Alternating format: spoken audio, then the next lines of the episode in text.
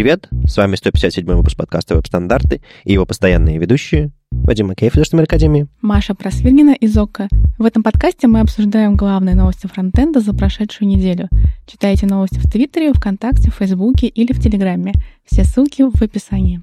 Немножко про события. У нас 28 января будет Питер CSS Meetup. Мы пока а, еще не успели анонсировать на этой неделе, но с выходом подкаста, я думаю, у нас уже будет какие-то подробности. Мы уговорили Игоря Штанга, который тут приезжает с очередным курсом по типографике, выступить у нас, собственно, рассказать про, про типографику для фронтендеров. А, будет еще доклад, а, в общем, пройдет в Тинькове, там будет от, от ребят из Тинькова доклад про фронтендера как дизайнера. Ну, в общем, такие вот наши типичные, наша типичная тематика. В общем, будет 28 января. По-прежнему событий не так много, но мы немножечко э, расковыриваем то, что потихоньку есть до начала лета, по крайней мере. Код-фест в Новосибирске 30-31 марта. Там уже началась продажа билетов. Вроде бы я как собирался там выступить, но пока все в процессе насчет идеи, насчет приезда и всего остального. 19 а, апреля будет Дамп в Екатеринбурге, такая конференция, в которой, ну, опять же, такой фестиваль большой всего на свете. Там, в частности, есть фронтенд-секция, она сейчас готовится.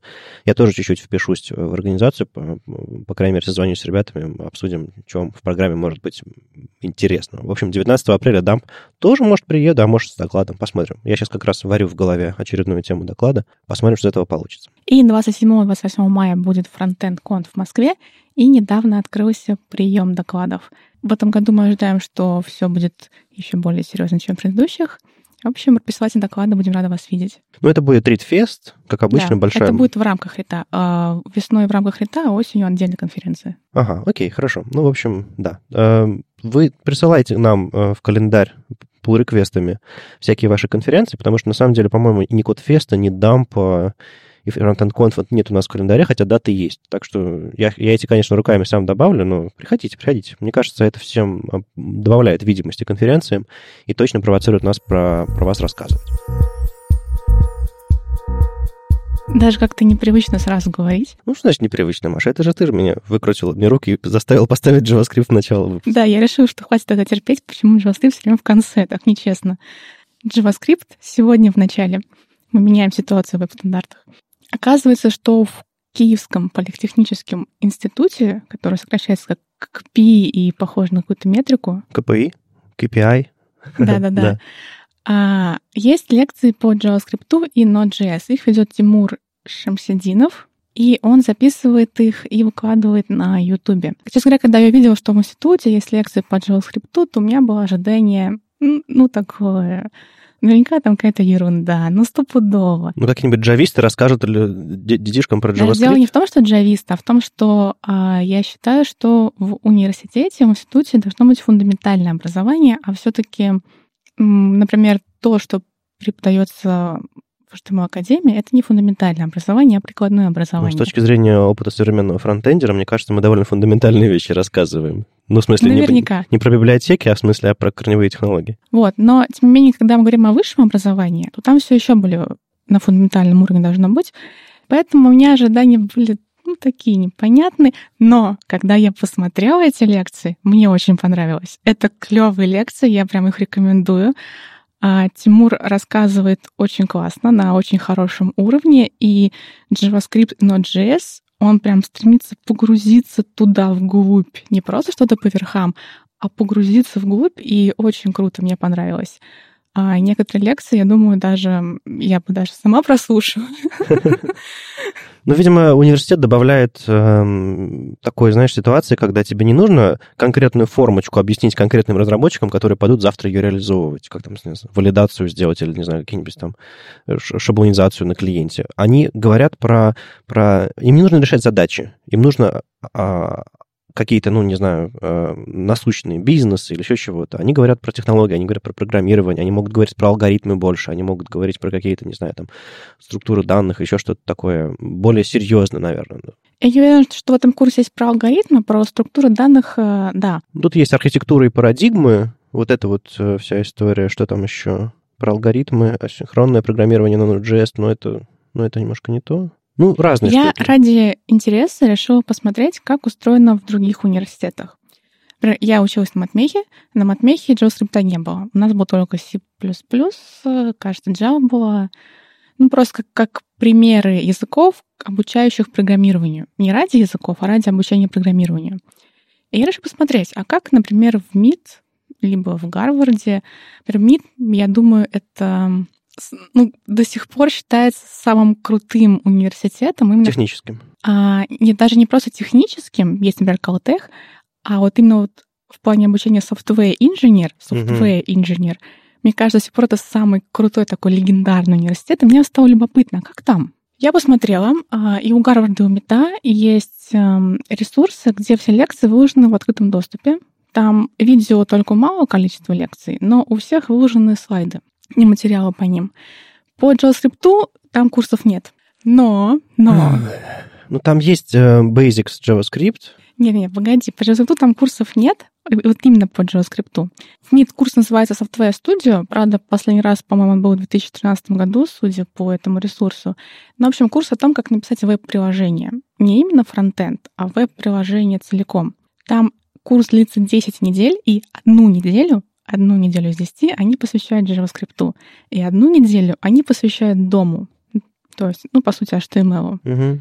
То есть две, нет, там 9 недель, то есть две девятых они посвящают JS и HTML, а 7 девятых они посвящают другим вещам. Видимо, Это им курс нужно... по написанию веб-приложения. Им нужно еще добавить там сеть, э, да, и всякое да, такое. Да. То есть там это есть прям про комплексное. безопасность, про архитектуру приложения, более фундаментальный подход. Ну, объектная модель, э, господи, какой-то REST, э, что-то еще, код, код, ревью, код, код ревью, дизайн концепция, еще что-то такое. Ну, то есть понятно, что у JavaScript не так много, это курс не по JavaScript, это скорее курс по веб-разработке. И я посмотрела потом, как у Гарварда. У Гарварда тоже нашелся один курс, где упоминают JavaScript, и он тоже не по JavaScript. Ну да, у них там есть интерактивные сайты с jQuery и Bootstrap. Это очень странно. Лекция такая.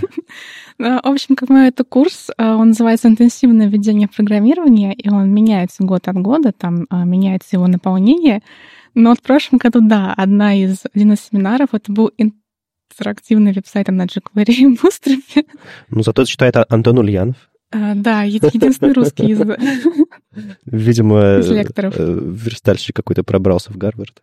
Я ради жизни, я, нет, я ради интереса посмотрела, здесь есть видео, uh-huh. и а, там а, парень абсолютно славянской внешности, но видно, что русский, но он говорит абсолютно без русского акцента. Ну, абсолютно видимо... без русского акцента. Я не уверена, что он вообще мог когда-нибудь в России. Ну, может быть, там второе поколение, э, может быть.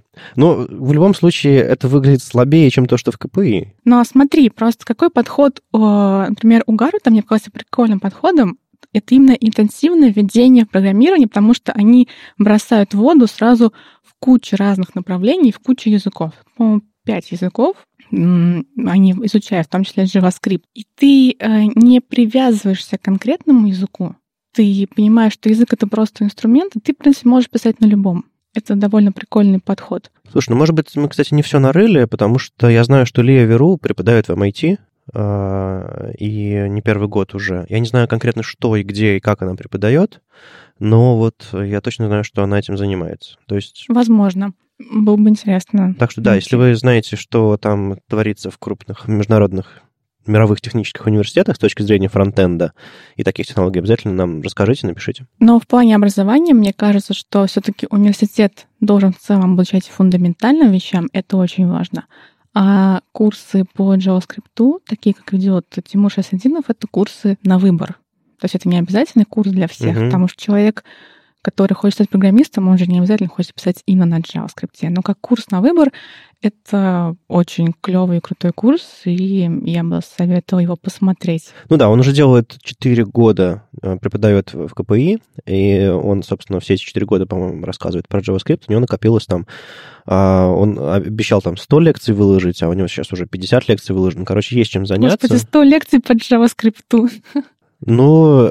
Казалось бы, что там можно рассказывать, а вот можно. Ну, я думаю, это JavaScript в самом-самом широком применении, от просто JavaScript как языка до работы с какими-то браузерными делами, до, возможно, какими-то паттерны программирования, и просто потом еще в Node.js он уходит. Ну, то есть там, конечно, Это не просто JavaScript, это огромное поле, где просто JavaScript как инструмент используется. Самая первая лекция называется «Базовый синтаксис JavaScript». Этот базовый синтаксис длится две лекции, каждая по полтора часа. О-о, базовый, окей. То есть три часа.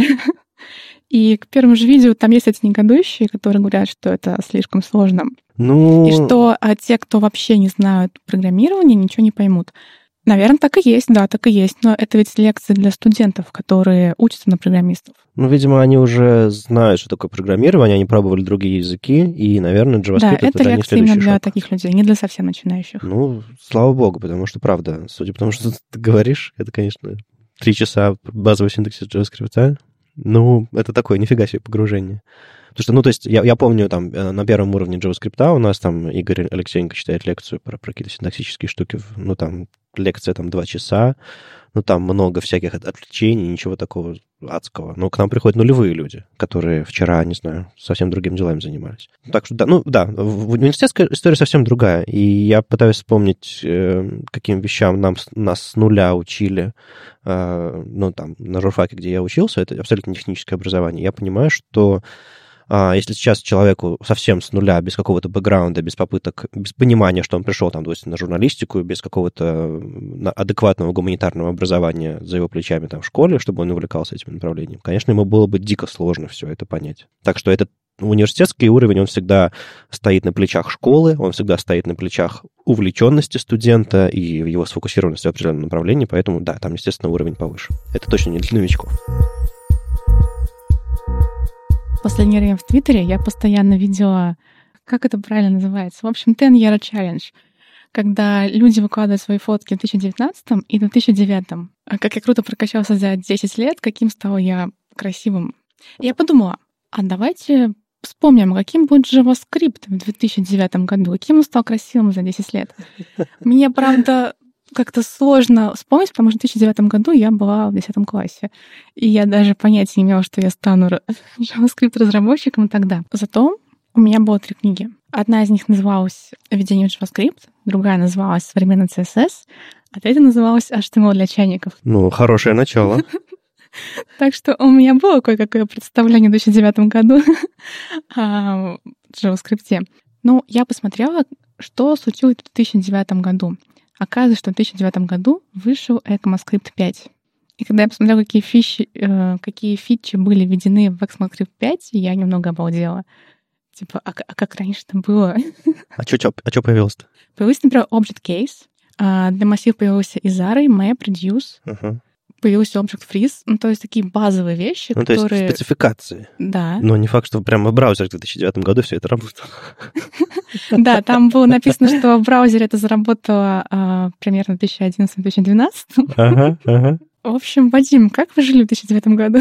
Мы не писали на JavaScript в 2009 году. Ну, понятное дело, что писали. Э, на самом деле, в 2009 году, и я сейчас тоже вспоминал, что там было, а, прошла первая конференция Web Standards Days, и я смотрю на программу этой конференции, и а, там верстка, Андрей Сумин, который сейчас там в Mail.ru технически, кто-то там, он там директор или не директор, ну, в общем, да, большой человек, рассказывал про верстку, Макишвили рассказывал про, про то, как там ошибка осознания применения пользы, там я про шрифты для веба рассказывал, там Паша Лацевич про HTML5, там ла-ла-ла. И единственный доклад, который хоть как-то имеет отношение к JavaScript, был Николая Мациевского, который упоминал Canvas как а, одну из технологий, с помощью которых можно графику рисовать. И, собственно, все. Но погоди, веб-стандарты, эм, они, в принципе, более направлены на верстку. Ну, это была были. первая конференция, и мы не были ни на что направлены. Мы просто собрали людей и сказали, «Э, давайте поговорим про веб-технологии. То есть у нас еще не сформировалось никакой тенденции тогда. Мы просто стартовали. И тогда просто на конференциях не говорили про JavaScript, потому что JavaScript был таким а, инструментом для валидации форм, а, инструментом для какой-нибудь там интерактивности. Кликнул на кнопку, что-то показалось, и это не был... Эм, это был язык программирования для веба, но он был чуть мощнее CSS. Ну, вот, вот в этом смысле. Я вижу, что даже а, работа JSON появилась в ECMAScript 5 Bind появился в ECMAScript 5, геттеры и сеттеры. Слушай, ну Bind, когда он, он, он вообще адекватно появился в, чуть ли не в E10 или типа, или, ну, то есть, он, ну, то есть это гораздо позже, чем 2009 год.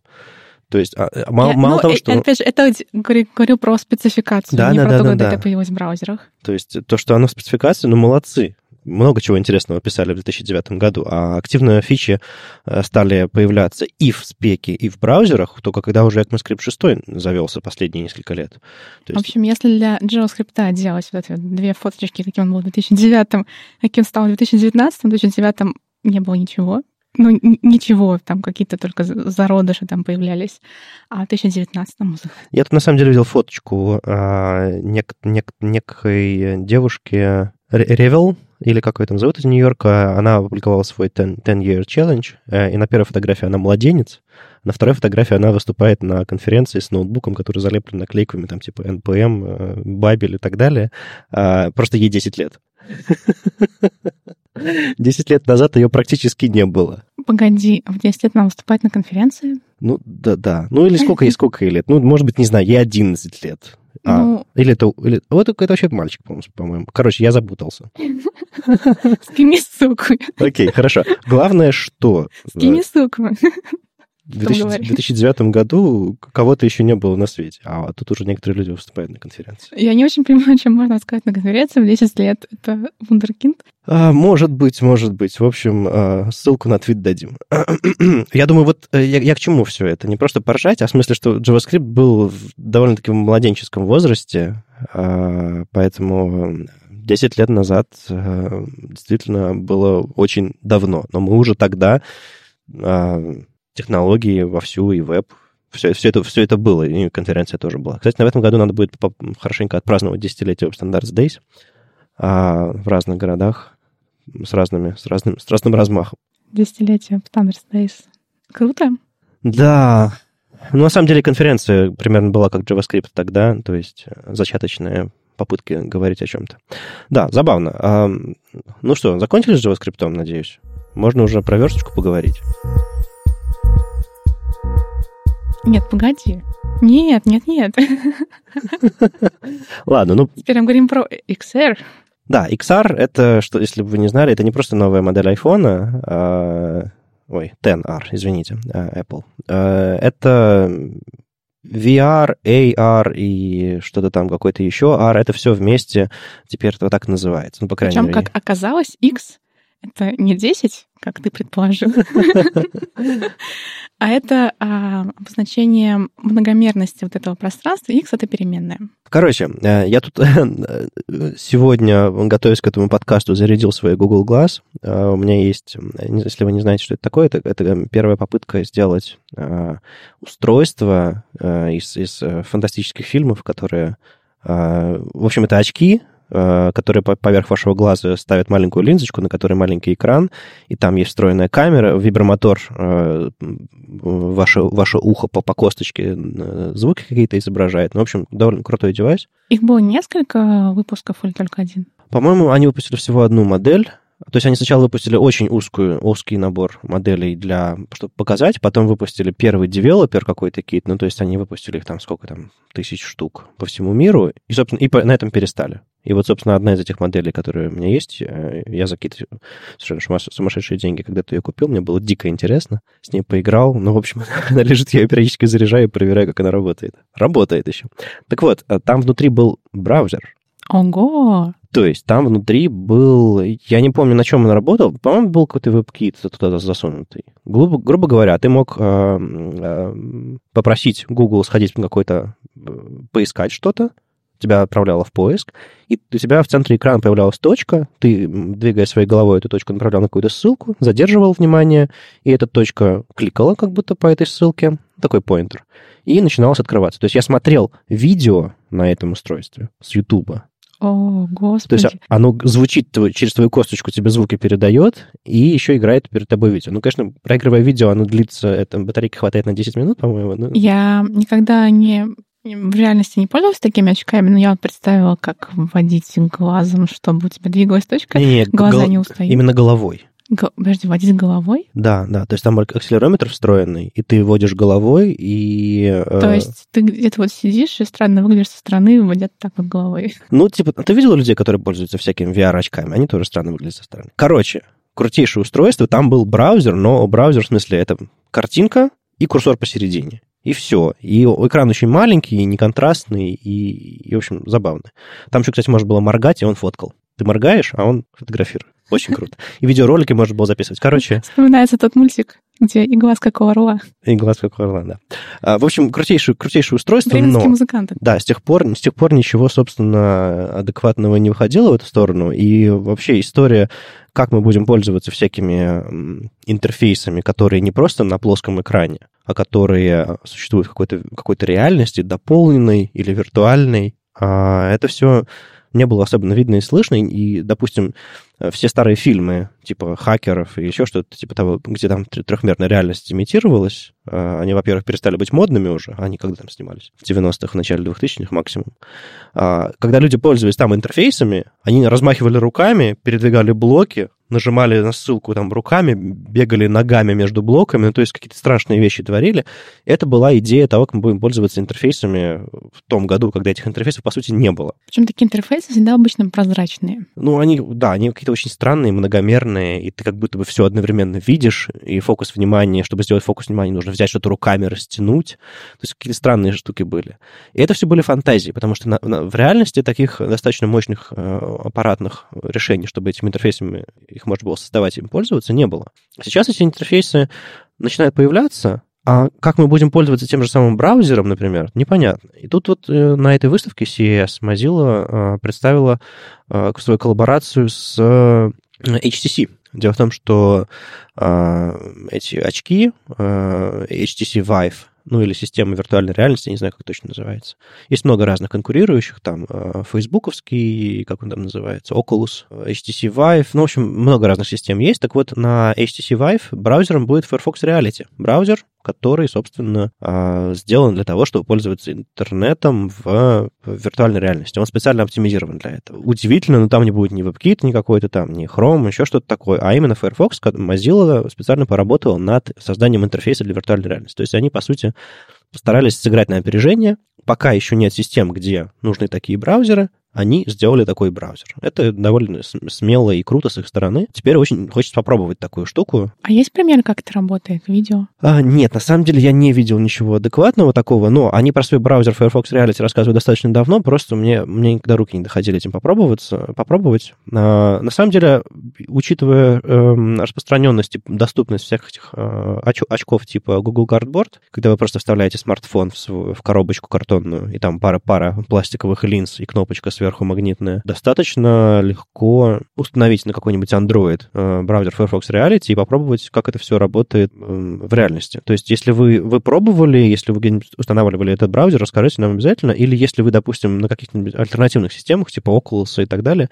тоже пользовались а, VR-браузером, это довольно интересная штука. На самом деле, кроме этих, этого Google Glass, я нигде браузером-то и не пользовался. Но это была игрушка, а тут хочется понять вообще, имеет ли какой-то повод или, или пользу. Ну, то есть я точно знаю, что, допустим, люди смотрят всякие там, э, всякие там панорамки, всякие там развлекательные штуки, но вот всерьез воспринимать контент виртуальной или, да, или дополненной реальности не очень понятно как. А как люди будут воспринимать текст, например, или интерфейсы в виртуальной реальности, в очках, может быть, это исключительно для, чтобы бегать за кроликами по, по зеленым лугам э, штука, не для текста? Вот я представляю только, что круто бы выглядело видео в таких очках, наверное. Но опять же, так как его снимают изначально как плоское видео, то, возможно, это не так уж и круто, но можно имитировать кинотеатр. Ну да, на самом деле снимать видео давно уже можно специальными линзами со смещением, которые снимают сразу две картинки, и потом показывать это в очки и так далее. Ну, то есть есть уже аппаратные решения, чтобы снимать трехмерное видео, э, ну, стереоэффект. Ну, я не представляю себе, как бы выглядел, например, серфинг по интернету, когда ты что-нибудь ищешь в виртуальных очках. Ну, это так же дико, как представить, не знаю, 20 лет назад, что ты, у тебя в, в кармане будет телефон, или то, что ты вообще, в принципе, виртуальной реальностью сможешь пользоваться, пользоваться очень легко. Или что ты сможешь, не знаю, своим телефоном измерить размеры стола. Там как же есть казалось вот это... диким, как, каким диким казалось, что телефон обыграет десктоп по количеству пользователей. Ну да, это, конечно, странно. Ну, в общем, эм, единственное применение, не знаю, какой-нибудь дополненной реальности, которой я на самом деле пользовался, это когда ты в каких-нибудь картах пытаешься сориентироваться, какой номер дома. Ну, это забавно, но это не то, чтобы ежедневная штука. Ну, то есть ты подходишь к дому своему друга, надеваешь очки и... Нет, я говорю, я говорю про дополненную реальность, когда ты просто держишь телефон, направляешь, и на экране его что-то дорисовывается поверх. Плюс я э, поиграл с, э, с икеевской мебелью дома, чтобы можно было ее поставить в нужный я угол. Я тоже поиграла с икеевской мебелью, она выглядит не очень реалистично. Но все равно хоть как-то ты можешь прикинуть. Плюс я еще, опять же, поиграл, то есть ни одного реального применения, судя по всему, нет в моей жизни. Поиграл с измерением предметов с, с помощью э, встроенного в iOS приложения Measure. Оно позволяет э, поставить точку, провести, еще одну точку поставить и измерить размер какого-нибудь столика, условно. Опять же, дополненная реальность. Вот это прикольно. Насколько это точно? Э, ну, слушай, если тебе нужно прикинуть размер, а у тебя, кроме телефона в руках, ничего нет, ты можешь, конечно, сказать, ну, у меня размах рук, там, не знаю, полтора метра, и, и, и, или нет. Или, а вот это будет точно точнее. То есть, я думаю, погрешность... Локтями там, измерять. Локтями, ну да, ар, ар, аршинами и, и, и саженями косыми. А, так вот, а, про интерфейсы. Как вообще воспринимать интерфейсы в виртуальной реальности? Совершенно непонятно. То есть, я вот недавно начал э, слушать книжки впервые. Не читать, а слушать. Очень странное ощущение. Ну, это, это, естественно, э, первая доза подкаста, потом ты начинаешь, в принципе, привыкать к тому, что информацию можно воспринимать на слух. Вот сейчас я пытаюсь слушать книги, дико немножко, но интересно. И вот, а как тексты читать? Вообще, может быть, тексты не предназначены для виртуальной реальности? Или вообще, ну, то есть, ты представляешь себе перед собой длинную страницу текста, которую ты руками прокручиваешь перед собой и читаешь книгу не какую-нибудь? представляю. Дичь какая-то. Но хорошо. Я а... не представляю, как длинные тексты могут приспособиться к виртуальной реальности. Возможно, люди придумают, но пока я не представляю. Но я представляю, что короткие тексты точно нужны для виртуальной реальности. Например, например навигация какая-нибудь. Да. Если ты идешь по улице, и у тебя в твоих очках нарисуется номер дома или просто название улицы, тебе ты наконец Да, какие-то, какая-то навигация, какие-то значки. Короткие тексты точно, да. Длинные, ну, черт. Ну, собственно, вот эта вот прекрасная статья про Breaking Boxes, типографика в дополненной реальности, меня, конечно, повергла э, в огромное удивление и, и прям, прям очень понравилось. Люди экспериментируют с этим? Да, Эндрю Джонсон, дизайнер, написал статью, как он экспериментировал с типографикой в дополненной реальности. И, кстати, эту статью перевели на vc.ru. Mm, то есть она по-русски уже есть? Да, она есть на русском. Причем это как бы такой ресурс, который вообще никак не связан со фронтендом. Ну, они просто решили на, на хайпе немножко сыграть. Ну, эта статья не собрала много хайпа, она слишком длинная для этого. Ага. Но на самом деле она, она опять же, далека от практики, Просто потому, что это набор экспериментов, это на самом деле расшифровка презентации, и у нее немножко структура такая, типа, презентационная, там периодически слайды с комментариями, ну, есть такое ощущение. Но все равно она очень интересная, потому что там очень много видео, ты видишь, чего уже достигла э, дополненной реальности, насколько эти, можно сравнительно легко эти вещи делать. Да, ну и шрифты в дополненной реальности, чем они должны отличаться от того, что мы видим в вебе, это самое очевидное, например, расстояние. То есть если пользователь отойдет а, от десктопа подальше, либо отнесет смартфон подальше, то вряд ли мы будем что-то делать со шрифтами, по крайней мере, пока мы это делать не умеем.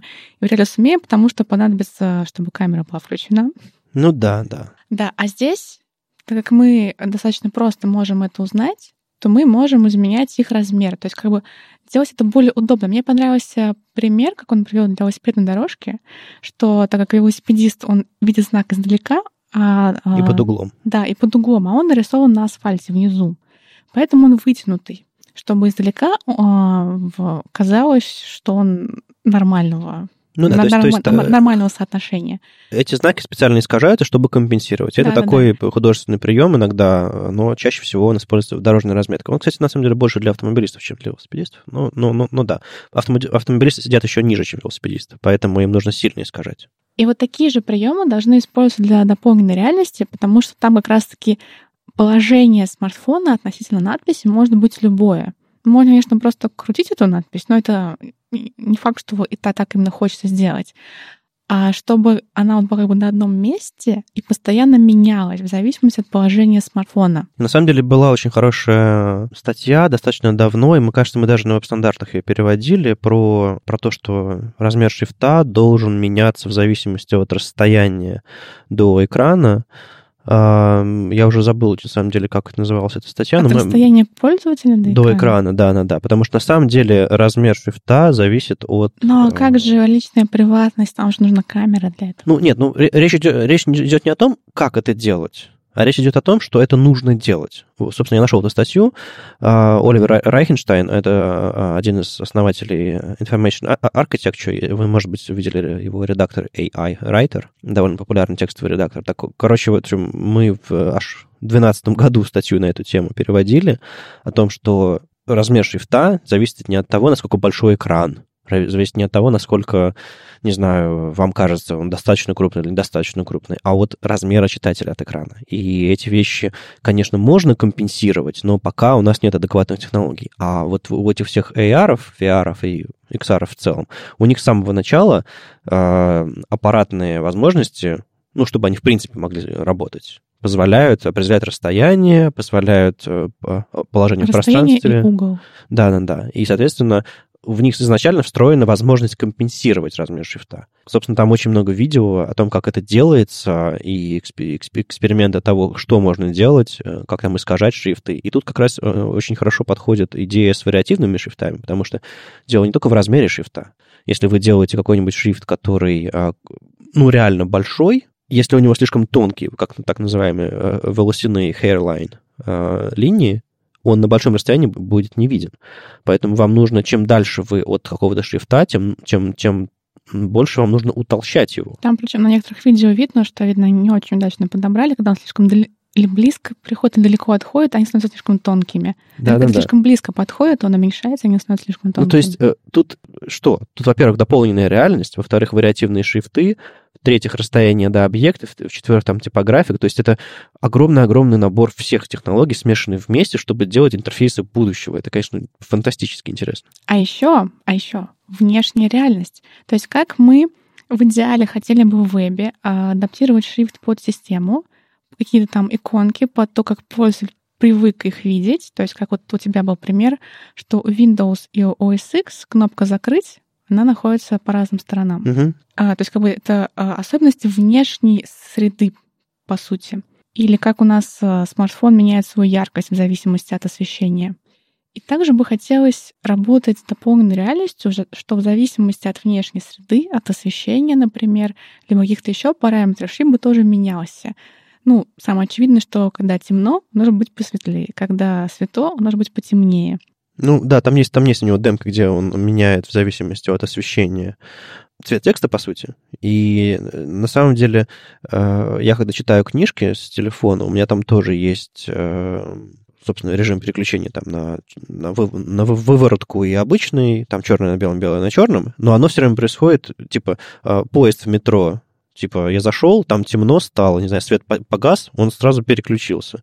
А свет зажегся, он переключился обратно. Это довольно сильно бьет по глазам. Поэтому это должно быть не дискретное какое-то переключение из одного режима в другой. Должна быть плавная адаптация, совершенно точно, потому что меня, меня это дико бесит, и иногда я прям э, руками отключаю автоматическое переключение, потому что, ну, это вроде бы удобно, но оно глуповато. Когда я увидела этот пример, я вспомнила пример из Твиттера о том, что, в принципе, мы не можем определить расстояние до пользователя, но мы можем определить угол э, наклона смартфона. И что вот в Твиттере Ну, был... ги- гироскоп, да. Да-да-да, в Твиттере был прикольный пример, как эм, э, изменяется цвет, цвет буф, как это правильно сказать? А там блик Изменяется- появляется. и- да, а, точно, блик перекатывается в зависимости от угла наклона смартфона. Очень круто выглядит. Честно говоря, когда я это видела, это как фантастика. Господи, смотрите, он реагирует на этот блик, он прям катается. И это в браузере сделано, не в нативном приложении, а в браузере. Ну, э, просто в какой-то момент браузеры появились доступ, получили доступ ко всем нативным аппаратным API. Ну, не, не всем, но, но, но многим из них. На самом деле, я, я тоже тут сейчас Машу удивил, что на самом- в телефоны встроена эта штука. Если у вас достаточно современный iPhone, там последних пар, пара-тройка лет, а, у вас там фоновая картинка, скорее всего, ну, это, по-моему, включено по умолчанию, она меняется, а, создается ощущение, а, я не знаю, как это называется, есть какое-то специальное слово, когда глубина э, когда задний объект движется медленнее, э, медленнее, чем более близкий объект, какой-то специальный термин есть у этого. Ну, неважно. Э, грубо говоря, это естественное. Ну, представьте, что вы едете на поезде, и, допустим, кусты перед вами мелькают очень быстро, а, не знаю, какие-нибудь деревья вдали очень медленно двигаются. Потому что физика. И вот тот же самый эффект можно... Можно просто коротко объяснить на все вопросы. А почему небо голубое? Физика, сын. Физика. Ну, так, и, так и есть на самом деле. Так вот, а, мы настолько привыкли к этому эффекту, что когда он присутствует в интерфейсах, он добавляет глубину. Все, параллакс. Вот, все эти, все эти параллаксы, это, собственно, повтор тоже того же самого эффекта. Мы двигаем задний фон медленнее, чем передние объекты, и возникает ощущение глубины. Так вот, на телефоне то же самое используется, и почему абсолютно плоский интерфейс кажется нам привлекательнее или глубже, а, потому что создается Э, предметы разделяются на них. То же самое, не знаю, делали художники там в страшных далеких веках от нас. Они просто делали, не знаю, фон синеньким, а перед, перед тепленьким. И возникало ощущение объема, потому что мы в реальности привыкли, что объекты дальше, они синее, чем объекты ближе. Ну вот, в общем, все эти вся, всякие трюки. То же самое можно делать со шрифтами, можно текст подальше немножечко размывать. Поразительно, что это было на моем телефоне, я этого не замечала. Вот, вот, вот, вот в этом, в этом и прикол. Самые крутые вещи, они должны быть, а, а, они должны просто добавлять объема, но не, не появляться, как, не знаю, там, новогодний снег на, на веб-страничках. У меня такая ассоциация, знаешь о том, что самый крутой макияж должен быть незаметен.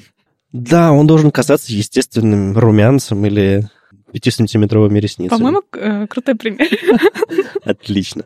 В общем, дополненная реальность на, на, нас с вами догоняет, и виртуальная реальность, все остальное, но, повторюсь, вот в моей жизни, кроме сам, самая дополненная реальность, которая у меня есть, ну, это, это игрушки с навигацией или с измерением размера стола, ну, пожалуй, все. Если вы знаете в своей жизни какие-то реальные примеры вот подобной а, проникновения VR, XR и еще чего-то подобного, или, не знаю, если вы пользуетесь какими-нибудь браузерами на других платформах, кроме там этого Firefox Reality, расскажите нам, довольно, довольно интересно, вдруг это уже, вдруг мы просто медленные, а, а вы уже вовсю э, пользуетесь браузерами, раздвигаете страницы, отмахиваетесь от баннеров и бежите по веб-страницам собственными ногами.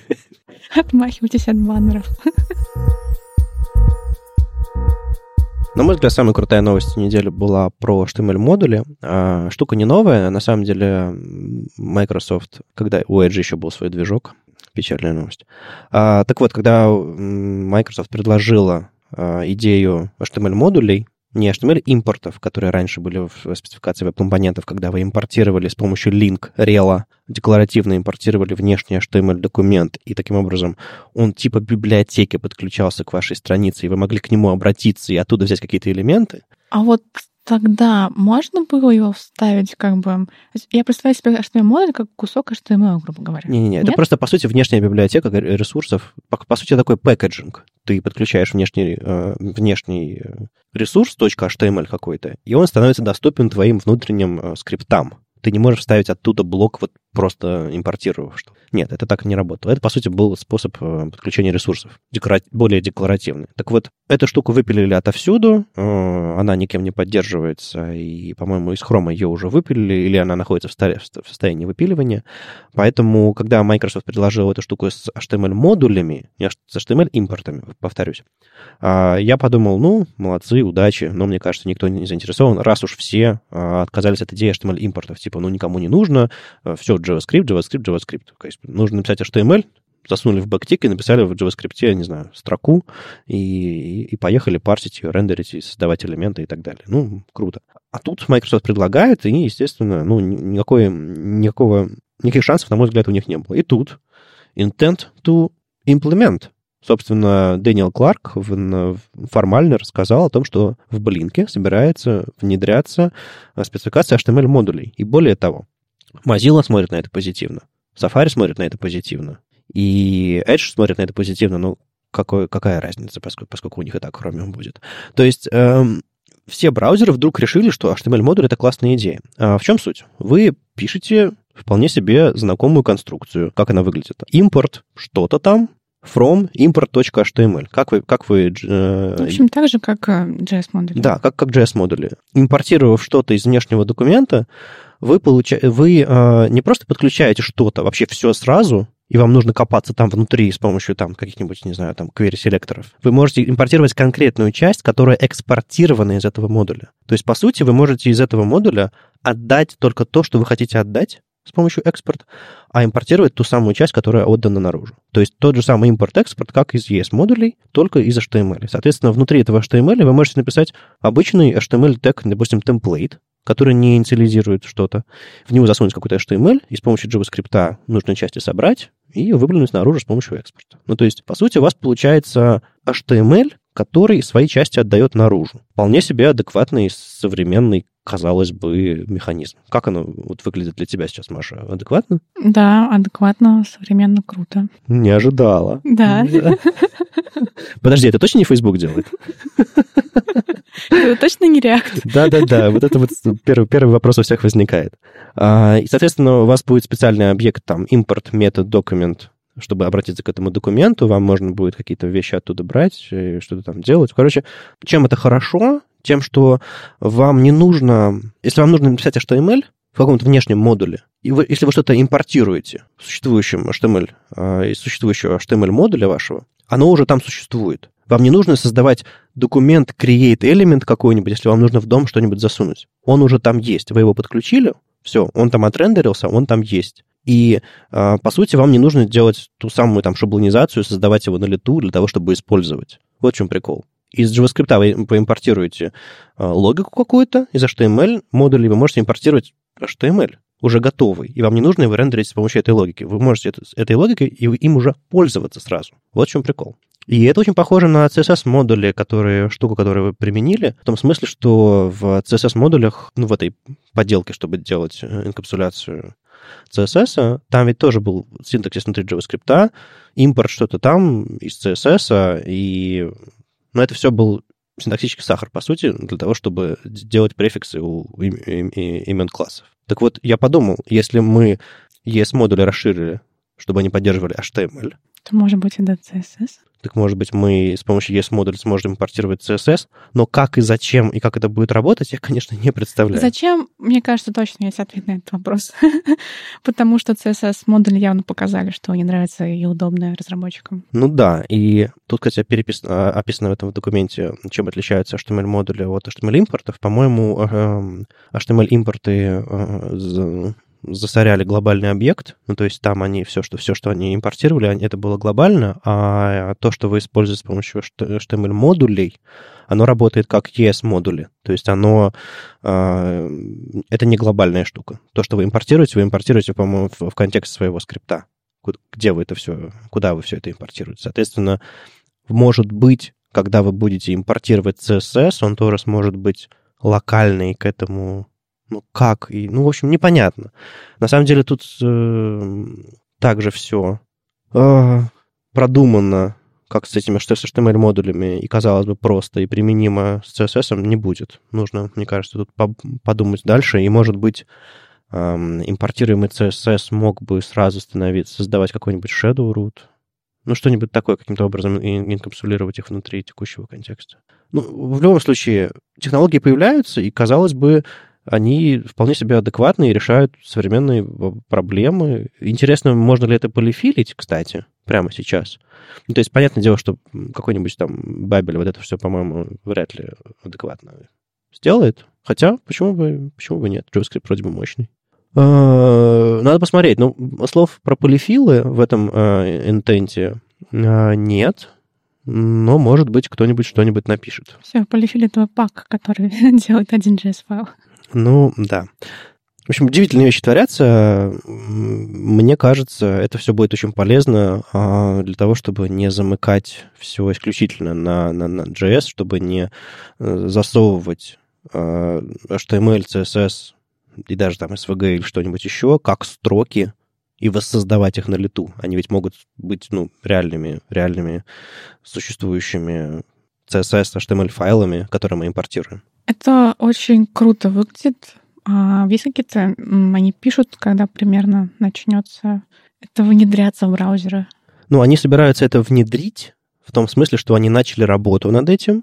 А дальше будет intent to ship, когда они скажут, что в этой версии это появится. Они пишут, что это сначала появится за флагом, А, я не уверен, в какой версии. Они что-то говорили про какой-то 70 какой-то там хром, но, может быть, это у меня галлюцинации. В общем, они над этим заработали, всем, всем это нравится, и посмотрим, когда и что, но, судя по всему, они собираются на всех платформах, они собираются тесты под это писать. Короче, это прям адекватная штука, которая будет в платформе по крайней мере, какое-то время. Я не знаю, на, насколько это все закрепится, застрянет, но э, выглядит очень симпатично. Э, ну, как бы тут люди начали, конечно же, комментировать, что все, все плохо, что надо было убить эту тупиковую ветку развития веб-компонента и так далее. Но мне кажется, люди просто не поняли. Может быть, вот наше сейчас объяснение или более подробное прочтение э, ну, случае, окончательно станет понятно, когда э, можно будет это использовать на практике и сравнить руками, что удобнее. Но это, на самом деле, это не какая-то новая фичка для итерации по массивам в JavaScript. Это не какое-то новое свойство, чтобы, не знаю, делать вогнутый бордер радиус в CSS. Это штука, которая меняет то, как мы можем работать с модульностью, меняет то, как мы можем работать с языком, считать разные технологии вместе. Это как, не знаю, кастомные свойства в CSS позволяют совершенно по-другому работать с, с переменными, с динамическими, в зависимости от там, каскада, контента и так далее. А, то же самое вот в JavaScript. А, мы сможем... Ну, во-первых, мы еще, мне кажется, динамическую модульность не осознали до конца. То есть вот ES-модули, ну, то есть не просто собирать в один большой бандл, а динамически загружать или, допустим, динамически импортировать какие-то модули прямо из, из, из скрипта. Это тоже мы до конца не врубились в это. А тут еще можно будет HTML-документ импортировать, и это поменяет шаблонизацию. Ну, в общем, круто, и это займет какое-то время. Даже после реализации в браузерах это займет какое-то время врубиться, как это работает, и как это будет полезно. Это совершенно точно, я согласен. Меня, знаешь, иногда тоже смущает, насколько все проблемы решаются именно JavaScript. А, это, это назвали тлетворным влияние веб-стандартов. Какие люди. Ну, слушай, ну, если, если твое появление здесь заставило тебя об этом задуматься, ну, значит, мы не зря провели да, этот и год. в том числе а, мой интерес к шрифтам — это тоже тлетворное влияние веб-стандартов. Я, честно говоря, что мы тлетворно влияем на людей, потому что, на мой взгляд, это совершенно, совершенно полезная и абсолютно не тлетворная штука. Но да, на практике CSS, например, все равно даже несмотря на то, что как, как он развился, что появились custom properties, все равно есть куча проблем, которые невозможно решить CSS нормально и адекватно, как, какая бы мне не хотелось. И, честно говоря, мне вот надо просто больно видеть pull request от моих коллег, которые все засовывают в JS, но я понимаю, что у них не было выбора. Ну, то есть, если очень коротко сфокусировать проблему, то именно то, как селекторы в CSS работают, как ты, выбир... как ты выбираешь, куда применить стили, это сложность. Еще сложность бывает, что, а, например, с медиавыражениями иногда проще написать JS, потому что медиавыражения, может быть, можно с ними решить, но их нужно написать слишком много. На JS ты можешь написать пару строчек. Ну, было бы То интересно есть, разобрать пример какой-нибудь. Просто когда у тебя есть э, таблет и есть эм, десктопный вариант, угу. две ориентации, и для них еще много разных эм, в зависимости от величины экрана. Вот, то а просто вот на практике у нас проекция это проще решить JS, потому что там ты можешь написать там реально пару ифов, а media queries пришлось бы написать для каждого, и для таблет, и для десктопа, и еще вот для всех этих ну, точек. Я могу предположить, что, может быть, вы не до конца умеете пользоваться медиавыражениями, потому что их на самом деле можно вкладывать. То есть медиа можно в медиа вложить. То есть можно написать внешние условия, а внутри вложить еще один блок от медиа, и, соответственно, они будут работать как, как, как ифы, по сути. Конкретно этой задачей занимаюсь не я, а, но мне так сказали. Возможно. Надо, а, надо это посмотреть. Но намекни человеку, что медиавыражения можно вкладывать друг в друга. Это, это не SAS будет, это будет обычный CSS. Они так работают с, с древних времен, просто мало кто об этом знает. Короче, а, декларативность CSS на иногда адекватно. В смысле... Ну, в смысле, внешние условия, написал add media, вложила еще одну add media. Там же вроде можно написать и. Да, там можно и писать. А чем это отличается от вкладываний? А, синтаксически удобно. А, ну, Но это то же самое. Ну, по сути, да. Ну, я имею в виду, что можно э, удобнее и нагляднее это написать. По-моему, судя по всему, в этом проблема была. В том, что все возможно медиавыражениями написать, но это неудобно поддерживать, это неудобно писать и так далее. Слишком так далее. много писать. Ну, да. То есть это нет, это бы выглядело наглядно, но пока вот то, что я представляю, это по-прежнему слишком много. Ну, интересно. На самом деле, если, если хочется развить эту тему, э, можно будет как-нибудь обсудить в следующий раз э, более подробно, допустим, э, чем, чем JavaScript в этой ситуации был бы удобнее, и что нужно поменять в, в, в CSS или в медиавыражениях, чтобы это заработало. Потому что в тех же самых медиавыражениях у них там появляются новые, новые синтаксические штуки, когда можно писать уже не max width, а min width, а там просто символом больше или меньше. Это тоже упрощает читабельность. Но тут, на самом деле, совершенно справедливо замечание замечание по поводу медиавыражений, но про контейнер queries, когда тебе все время приходится опираться на ширину окна, ты не можешь опираться на ширину блока.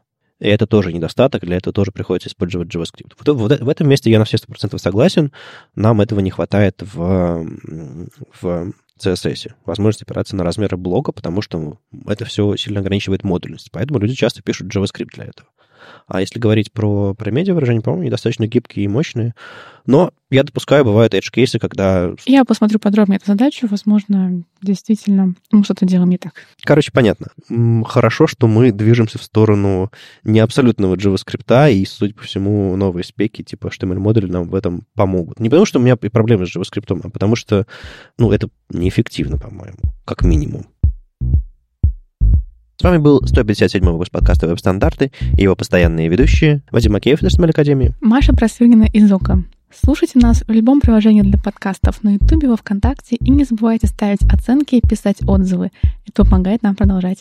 И если вам нравится, что мы делаем, поддержите сообщество, ссылки в описании. Услышимся на следующей неделе. Пока.